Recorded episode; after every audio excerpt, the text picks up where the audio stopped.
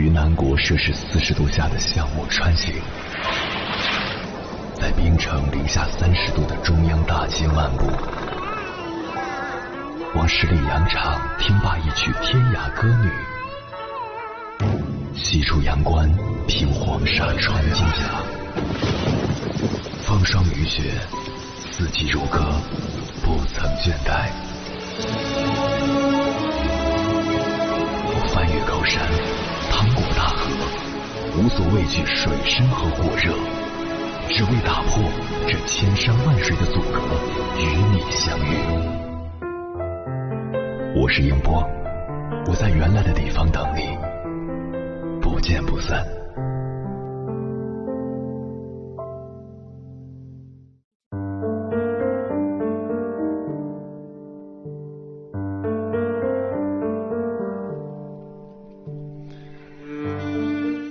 恨是人类最基本的两种情绪，几乎所有情绪都可以归于这两种类别。英国精神分析学家比昂说过，爱和恨都有正负之分。举个例子，心理咨询师 L 问来访者 Y：“ 你觉得你爸妈爱你吗？”来访者 Y 说：“爱啊，我爸爸天天忙工作，拼死拼活维持家里生计，没有他，我根本上不了大学。”妈妈带我们四个兄弟姐妹，身体都累垮了。很多时候，我不得不替她去田里收割。心理咨询师 L 说：“如果有但是，你会说什么？”来访者 Y 说：“但是爸爸经常揍我，都是因为我学习不好。妈妈常跟我说她的痛苦，希望我多理解她。爸爸觉得她太唠叨，不愿意听。我不能拒绝妈妈。”如果拒绝，我担心他身体更差了。可当我想让他听我说的时候，他总会说：“你不要给妈妈添麻烦了。”这里面的爱是正还是负，区别就在于是把人物化还是人化了。一个贫寒之家，为了能生存下去，没有条件谈人权，必须被物化。被工作和家庭折磨到精疲力尽的父母，需要孩子来承受他们所不能承受的，做他们的倾诉对象和泄愤工具，这样这个家才能勉强维持下去。你无法要求生活在贫困线上的父母还能给孩子多么强大的情感支持，因为他们自己都自顾不暇。被物化的爱就是父爱。被当做一个人看待的爱就是正爱。所谓的“我都是为你好”这样的爱，往往都是负的。一旦共情的需要是单向的，那么这样的爱往往就是负值。很多八零后都有这样的体验：父母往往风里来雨里去，含辛茹苦省下钱给孩子买钢琴，送各种学习班。他们真的很爱孩子，可他们爱的不是作为一个人的孩子，而是作为一个物体的孩子。什么意思？因为他们从未问过你你喜欢钢琴吗？你想要的是什么？这样的爱就是母婴之爱。我们所有人都需要这样的爱，但这样的爱不是爱的全部。当我们是一个婴儿的时候，我们的爱都是负的。如果我想。拉屎、喝奶，我才不管妈妈晚上起几次夜，我才不管爸妈刚吵完架，正在产后抑郁阶段，我就是要吃喝拉撒，你们必须马上满足我，否则我就要哭哭哭。之后我们才开始社会化，我们才需要很多挫折，把自己和他人当成独立的个体，区别看待。但如果这种挫折超过了我们的承受范围，就会形成假性自我，我们会变成孔融让梨提倡的那种乖孩子，看起来过度早熟，但内核还是一个婴儿。这样的婴儿会安然度过少年时代，直到进入亲密关系，内核中的婴儿本质就会暴露出来，要求他人满足。此时，我们就会转向自己的孩子，用一句“我都是为你好”，把吸管插到孩子身上。残酷吗？我不认为。你如果在动物世界里看到狮子猎捕羚羊，可能会觉得羚羊很可怜，但你要知道，吃不到羚羊，狮子会被饿死，它就不可怜吗？就因为它长了锋利的牙齿，它就不能被同情吗？在物化的世界是不存在残酷这样的名词的，只有生存，而生存要比残酷这样的词更根本性的决定了我们的行为。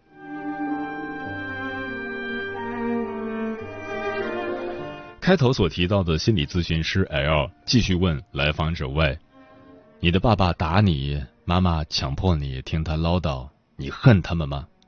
来访者 Y 说：“不，我很爱他们，他们那么不容易，我怎么能恨他们？”心理咨询师 L 说：“也就是说，如果他们不辛苦，你就能恨他们了。你并不是没有恨，你是不能恨，不忍恨。”来访者 Y 说：“是的。”心理咨询师 L 说：“如果你恨了他们，会发生什么？”来访者 Y 说：“我爸爸就会毁了我，我就会毁了我妈妈。”到底什么是恨呢？恨就是需要不被满足的时候，或遭遇入侵的时候，我们想要排除掉的不悦感的趋向。没有人喜欢被爸爸打。没有人喜欢听妈妈唠叨，没有人喜欢自己需要被理解的时候却遭受指责、无视和误解。当我们想要对方调整的时候，我们其实是要挑战对方的。如果这种挑战不被环境容纳，反而会导致更糟糕的打击和更恶劣的结果，我们就必须忍受这种痛苦。许多做心理咨询的来访者对自己都有空前的指责。因为他们的恨不能被接纳，他们就转而攻击自己，希望自己更强大，更没有依恋的需要，更不需要他人的理解和爱，所以他们不得不给自己构建一个美好的幻想：我父母都是爱我的，他们也不容易，他们需要我更多的爱。然而，这种经不起表达恨的爱实在太脆弱。这也就是为什么北京大学临床心理学博士徐凯文提到，当今社会盛行空心病的原因。人和人的关系实在有太多的假性亲密关系，我们不敢去爱，也不敢去恨，因为我们怕一旦拿出真正的自我，这段关系就会摧枯拉朽一样被毁灭。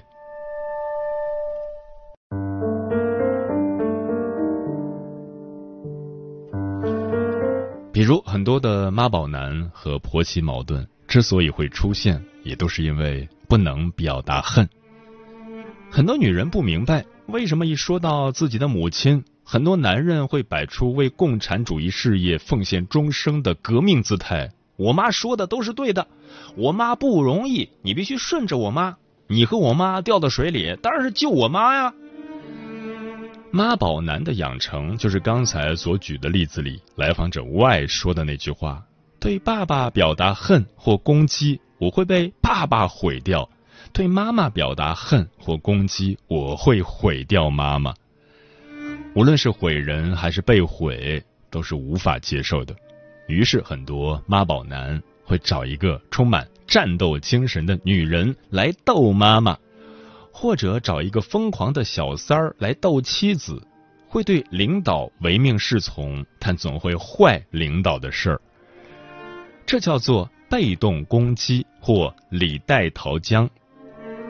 因为没有人愿意生活在永远被爸爸欺负的世界里，也没有人愿意生活在要永远满足妈妈愿望的世界里。每个人都想成为一个人。如果正面表达恨的方式无法实现，我们就会用负面的方式表达。不能向外表达，就只能向内，或者换个方式迂回的表达。因为人本身就是表达情绪的器官，就是表达情绪的工具。接下来，千山万水只为你心理课堂，跟朋友们分享的文章选自张德芬空间，名字叫。当我开始恨父亲，抑郁症竟然好了。作者心理咨询师庆春风。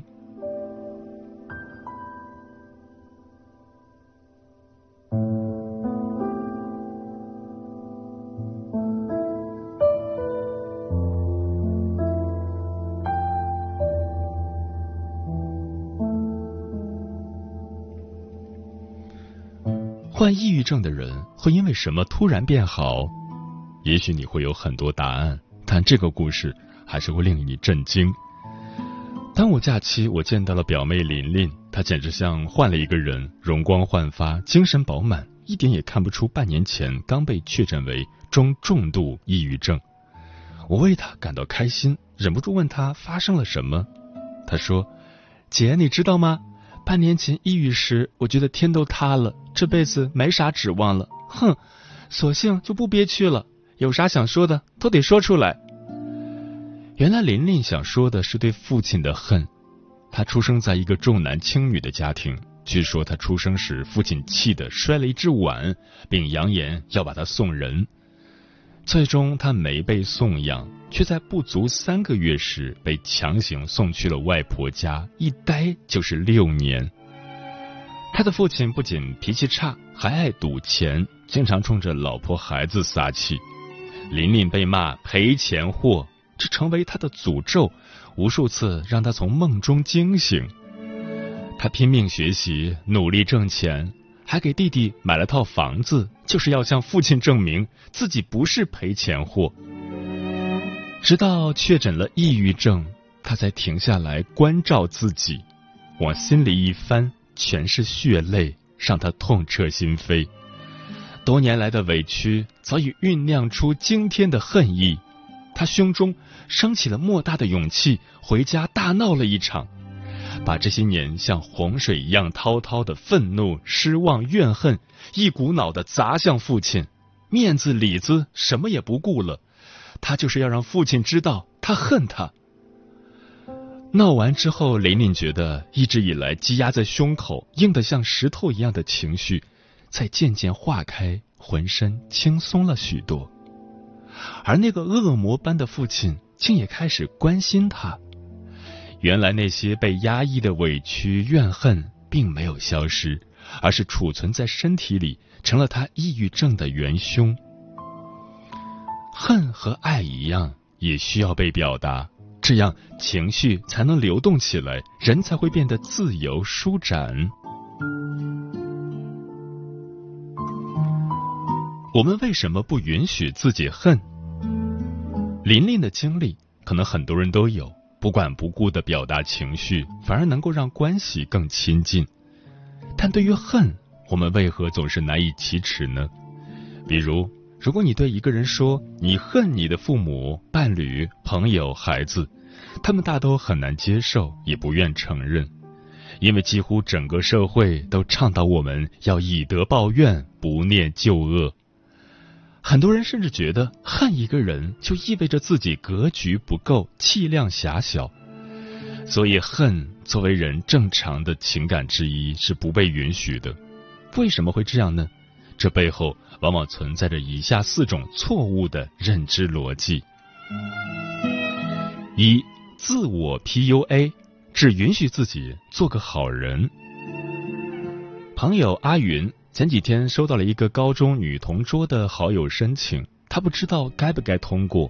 我问她为什么，她说这个女同桌曾经嘲笑她矮，还跟同学污蔑她早恋。她没办法原谅这个女同桌，她又自我安慰说：这么多年过去了，人家现在又主动加我，我不通过的话，是不是太小气了？明明心中并没有放下这段恩怨。还要勉强自己原谅大度不计较，其实这就是自我 PUA。还有很多人掉入了这个陷阱，惨遭渣男背叛，觉得都是因为自己不够温柔，才将对方推向了别人的怀抱；被朋友骗了很多钱，觉得对方一定有不得已的苦衷，自己要学会体谅与放下。这类人。都是世俗意义上的好人，他们不允许自己展示攻击性。当然，内在的这些恨意、愤怒并没有消失，而是全部都对准了自己，久而久之便有可能抑郁。二，无法直面恨背后的伤痛和诉求。每个人恨的底层都各有各的伤痛和苦楚，因为怕受到伤害，就不敢去恨。曾经在一个群里看到了这样的吐槽：自己省吃俭用供老公一路读完博士，最后却惨遭背叛，现在正在经历绝望与崩溃。自己无论怎么努力，永远都达不到领导的要求，现在只想一走了之，摆脱这份无力感。这些绝望无力的感觉，连同恨本身，它会让我们感受到强烈的不舒服。很多人。无法与这种不舒服共处，于是潜意识为了自我保护，会帮我们把这些感觉切断，这样就不会再痛了。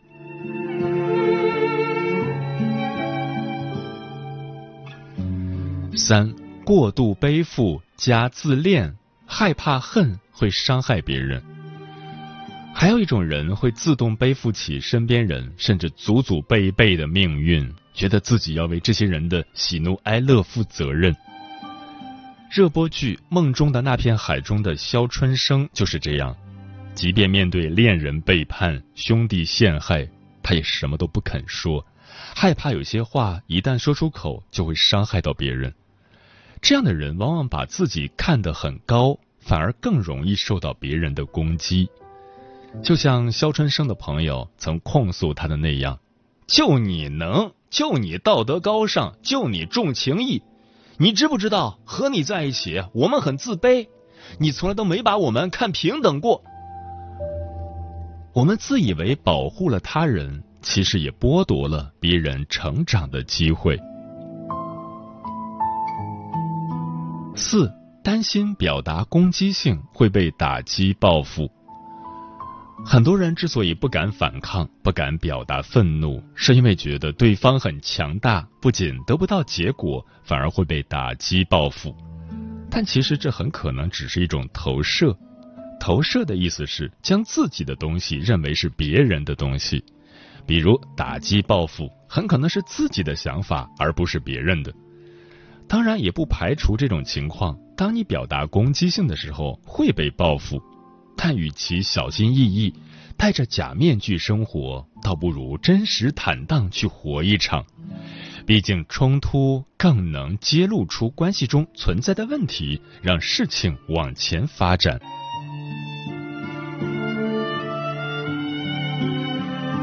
允许对别人的恨，就是对自己的爱。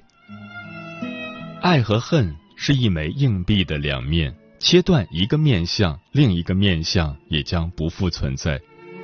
有人说，只有恨没有爱的关系没有连接，只有爱没有恨的关系没有边界。恨的表达对人的成长是积极且重要的。恨是对自己的一种保护，比如因为恨。当领导没日没夜的给你安排工作时，你能委婉的提出拒绝，并商讨其他解决方案。因为恨，当别人讽刺、嘲笑、肆意打压你的时候，你才能奋起反抗或者选择逃离。一个人格健全的人，必定是又会爱又会恨的，既可以保持合作，又能独立做自己。恨。会激发一个人的生命力。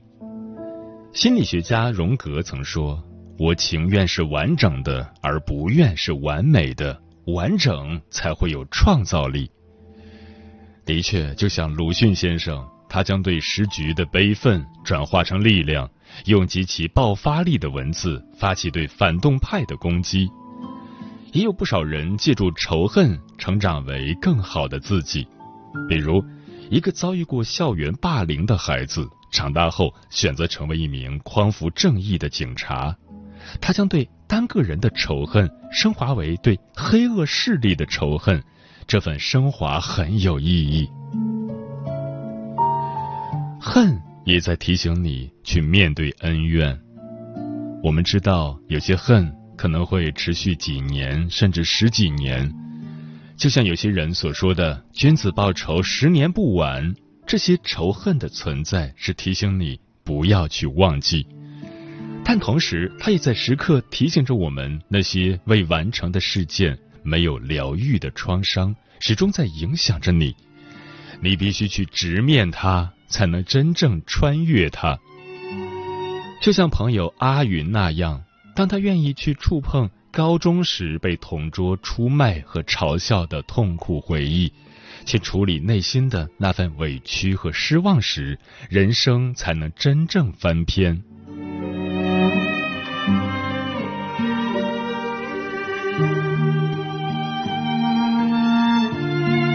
如何处理恨背后的创伤？恨让人痛苦。如果得到充分而恰当的表达，那么就不会给人带来太多的困扰。但如果积压在内心，无处排解，反复让人掉入痛苦的场景，那么自己就要有意识的去做处理。有人可能会说，明明是对方错了，明明是他出轨对我不好，为什么偏偏要我来疗愈？然而，生命的真相是。去处理伤害，并不是为了对方，也不是为了原谅，而是为了自己。我们可以选择永远不原谅，但一定要学会放过自己。面对过去所受过的伤痕，面对心里的恨，我们应该怎么做呢？一、承认伤痛的存在，给他找一个位置。很多时候，我们会把伤痛当成怪物，把它锁在地下室里。明明很痛。却假装自己并没有，伤痛是我们的一部分，它本身不是问题，对伤痛的排斥和厌恶才是。伤痛就像一个寻求妈妈关注的婴儿，他歇斯底里的闹、乱扔东西，可只要妈妈一看到并抱起他，婴儿的哭闹和破坏性就会消失。伤痛也一样，它一直在呼唤着我们的接纳、在乎和爱。看见即是疗愈。二和身体连结，体验内在感觉。无论是豆瓣上有关父母皆祸害的情绪宣泄，还是未经他人苦就劝他人善的和解论，本身都是一种逃避情感体验的表现。不管你的伤痛和苦难是什么，只要你能不逃避。让自己陪那种感觉待上五分钟，甚至只是静静的感受这些感觉在身体中引起的紧绷、疼痛或酸胀，伤痛就会被转化。三和内在小孩对话，释放情绪。小时候受过的伤，长大后就会成为你的内在小孩。内在小孩要的只是爱。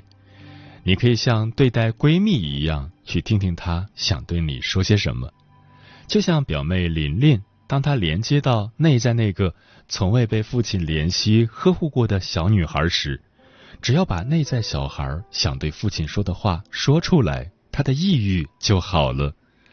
当然，也可以通过书写和冥想的方式和内在小孩沟通对话，多试试。你就能找到适合疗愈自己的方式。四，找个能接得住你的人，向他倾诉。找心理咨询师，说白了就是找一个能接得住自己的稳定客体。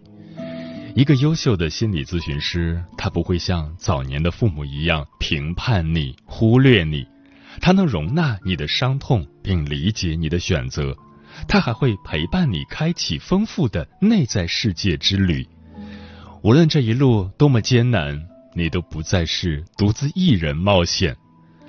不论怎样，愿我们每一个人都能敢于脆弱，敢于恨，也敢于去探索内在世界的丰盈。满天樱花开满却失色。因为没有你的我，人如瀑布，泪洒那么多。因为没有你，我只想说，我不介意你恨我，过去让。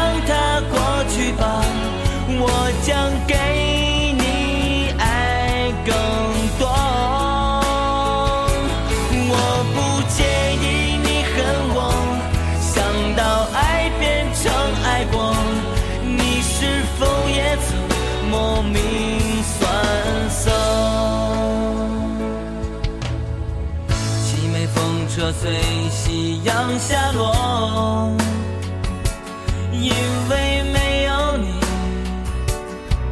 的我。心如沙滩变成了沙漠。